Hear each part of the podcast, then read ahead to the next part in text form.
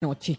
Pero mire, Valeria, esta mañana habló el presidente Iván Duque aquí con nuestros compañeros de Blue Radio de Mañanas Blue y dijo una cosa que me parece importante para preguntarle lo que está pasando en México y es el presidente electo de los Estados Unidos, Joe Biden, ya habló con Andrés Manuel López Obrador porque recordemos que uno de los mandatarios que reconoció de último a Joe Biden fue AMLO, ¿no? Y que era como la gran sorpresa que el gran vecino de los Estados Unidos pues no había reconocido el triunfo de Joe Biden todavía.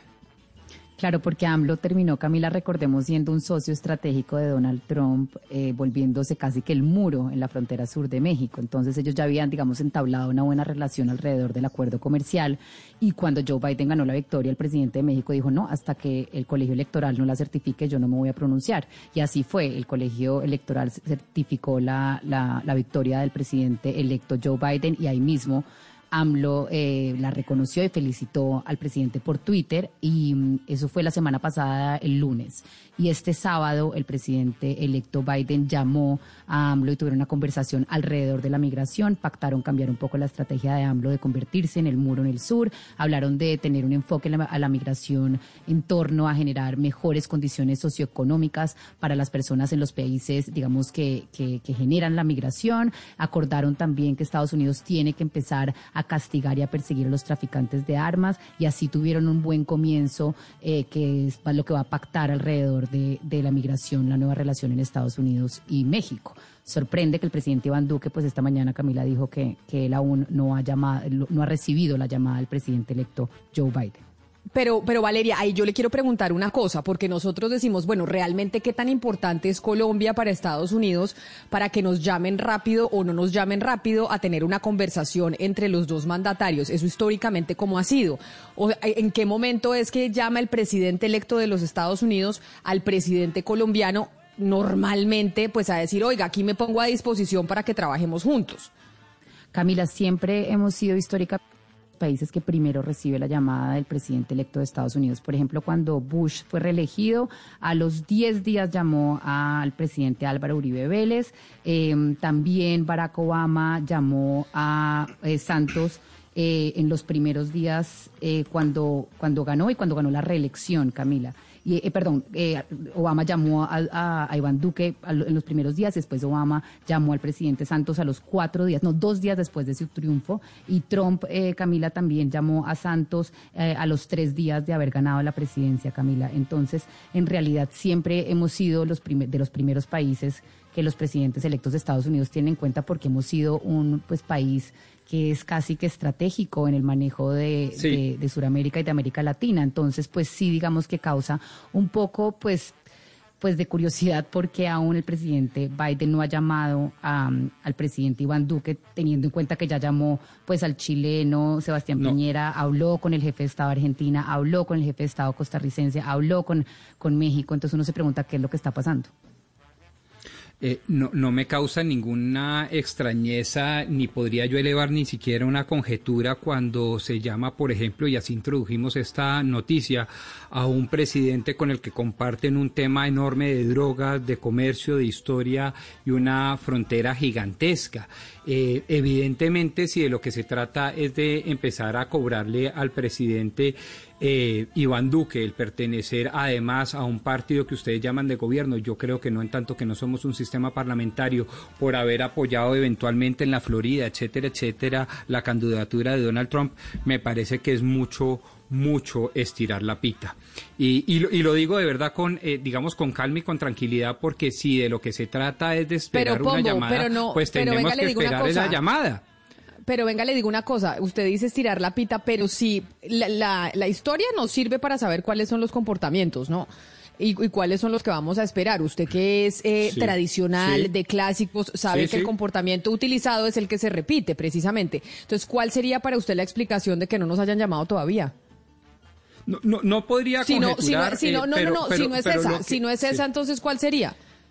De nuevo, no podría yo conjeturar porque no tengo la más mínima idea que le está pasando por la cabeza al nuevo presidente Joe Biden, pero lo que sí no me gustaría dejar en el ambiente es que Biden no ha llamado al presidente Duque porque le quiere cobrar algo.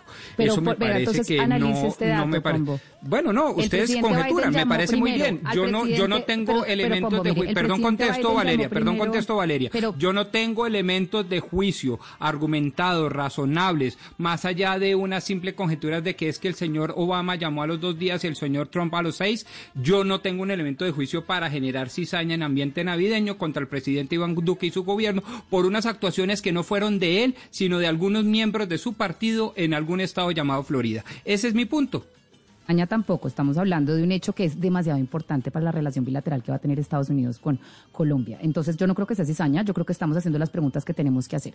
¿Qué tienen que ver Chile, Argentina y Costa Rica, los primeros países que decidió el presidente electo de Estados Unidos, Biden, digamos, comunicarse eh, de primeras y en las, en las siguientes semanas de su de su elección, que los tres países fueron los que rechazaron la candidatura del señor Claver Carone para el BIT. Entonces ahí también es donde se empezó a medir el aceite y entonces el señor llama a Argentina, llama a Colombia, eh, llama a Costa Rica y llama a Chile diciéndoles, pues vengan, yo sí voy a tener en cuenta esto porque todos sabíamos lo que estaba pasando alrededor de esa elección en el BID. Entonces pues yo creo que esto sí es significativo, no debe ser una mera coincidencia. Pero Valeria, a ver, no, no, podemos caer en el mismo error que caímos con el tema de las vacunas, porque aquí usted, usted dijo a lo largo de varias semanas es que vamos a quedar de último, que Colombia va a llegar de último porque no se ha firmado nada sin tener ningún tipo de prueba y ya el gobierno nacional dio una fecha que no era la que usted pensaba. A lo mejor con Biden pasa lo mismo. O sea, no nos adelantemos a los hechos diciendo, pensando algo que ni siquiera sabemos. Como dice el doctor Pombo, aquí ninguno de la mesa puede pensar o saber qué es lo que tiene Joe Biden en la cabeza para decir por qué o no ha llamado al señor eh, Iván Duque. Pero Gonzalo, ahí sí venga y yo pues me voy a defender aquí porque nadie está diciendo que el presidente electo Joe Biden no va a llamar a Iván Duque. Pues claro que lo va a llamar, evidentemente lo va a llamar y lo debe estar llamando. El hecho es que ya sentó un precedente y esto es simbólico y fue simbólico el hecho de que se haya demorado todo este tiempo dejando, pues como dicen, a Iván Duque en visto. Yo nunca dije Valeria, pero, que... Un segundo, un segundo, es que me toca defender, Oscar. Yo nunca dije que, eh, que el gobierno colombiano no iba a firmar el acuerdo bilateral. Yo hice las preguntas necesarias que se tenían que hacer alrededor de una negociación que estaba hermética y que estaba escondida. Y hice las preguntas que cualquier periodista, eh, digamos, que esté preocupado por el, por el momento de la vacunación de Colombia hizo. Y fue, ¿qué es lo que está pasando alrededor de esto? ¿Por qué estamos firmando un, un acuerdo cuando ya los otros países emergentes lo firmaron? Yo no dije nada equivocado. Yo no hice una acusación falsa. Yo lo que dije fue, en el momento que yo dije, las cosas que dije con este micrófono fue, Aún no se ha firmado absolutamente nada, quiero saber por qué. Cuando se firmó, le damos eh, las felicitaciones al gobierno nacional y al ministro, pero el momento en que aquí en Blue Radio se usó el micrófono, yo usé el micrófono para preguntar, no se había firmado absolutamente nada y eso quiero dejarlo claro. No preguntó Valeria, usted señaló y usted dijo aquí en este, en este programa. ¿cómo que no? ¿Y a quién quiere que, a quién quería que le preguntara?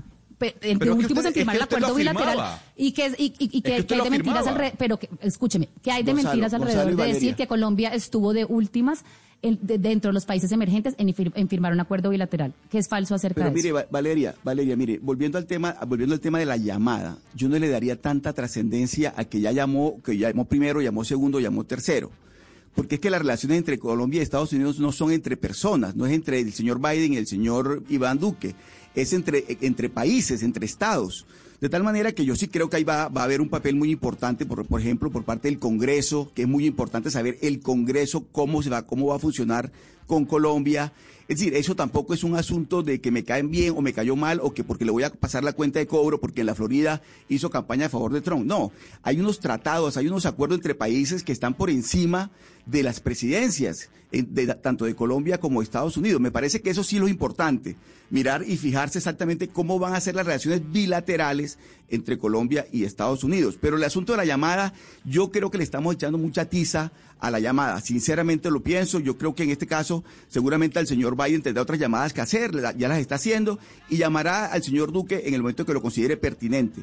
Pero lo que sí me parece que es muy importante es tener presente que las relaciones con Estados Unidos trascienden al, al, mandatario de turno. Este, que nosotros tenemos acuerdos de décadas con Estados Unidos. De todos unos acuerdos modos, comerciales, unos acuerdos en la lucha contra la droga, un, un, acuerdo de promoción y defensa de derechos humanos. Hay una serie de acuerdos que están por encima de los gobiernos de turno. Ahora, que el señor Biden le caiga mal al señor Duque, pues sí, ese es un problema del señor Biden con el señor Duque, pero estos, estos acuerdos están por encima de esas diferencias que pueden tener entre ellos. Me parece a mí que eso es lo más importante, Ana Cristina. De todos modos, Oscar, es que hay algo muy importante y es recordar el daño que se hizo, es decir, Biden hubiera ganado sobrado si no fuera por el daño que se hizo el posicionar una vez más el discurso, el ponerse a hablar de que Biden era socialista, que bolchevique, ponerse a decir todas esas cosas que el castrochavismo va a, estar, va a entrar a los Estados Unidos, que fue lo que hizo el congresista Juan David Vélez y también eh, la republicana María Elvira Salazar eso de todos modos lo cobran. Es que de todos modos este, este tiempo que se están demorando esa llamada, eso no es algo gratuito.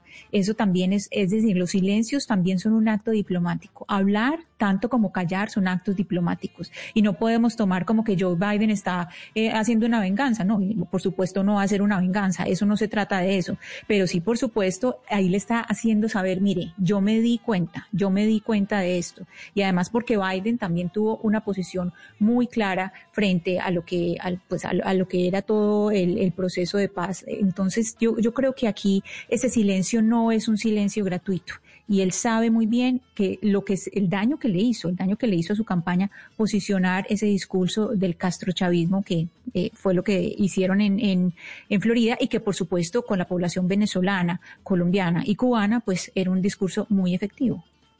Lo que está haciendo Biden es llamando a los países de América Latina que podrían llegar a ser sus aliados políticos. Y lo que es una realidad por lo que se vio durante la campaña presidencial es que Colombia, bajo el actual gobierno, pues no es uno de esos aliados políticos que puedan tener las políticas eh, de Joe Biden, precisamente porque tal vez tienen intereses distintos, son diferentes los intereses. El gobierno del presidente Duque estaba más alineado con las políticas de Donald Trump que con las políticas de Joe Biden. Joe Biden, como cualquier mandatario, pues empieza a llamar a quienes pueden ser sus aliados y de pronto, bajo la nueva administración de los Estados Unidos, Colombia no será un aliado porque así lo demostró durante la campaña presidencial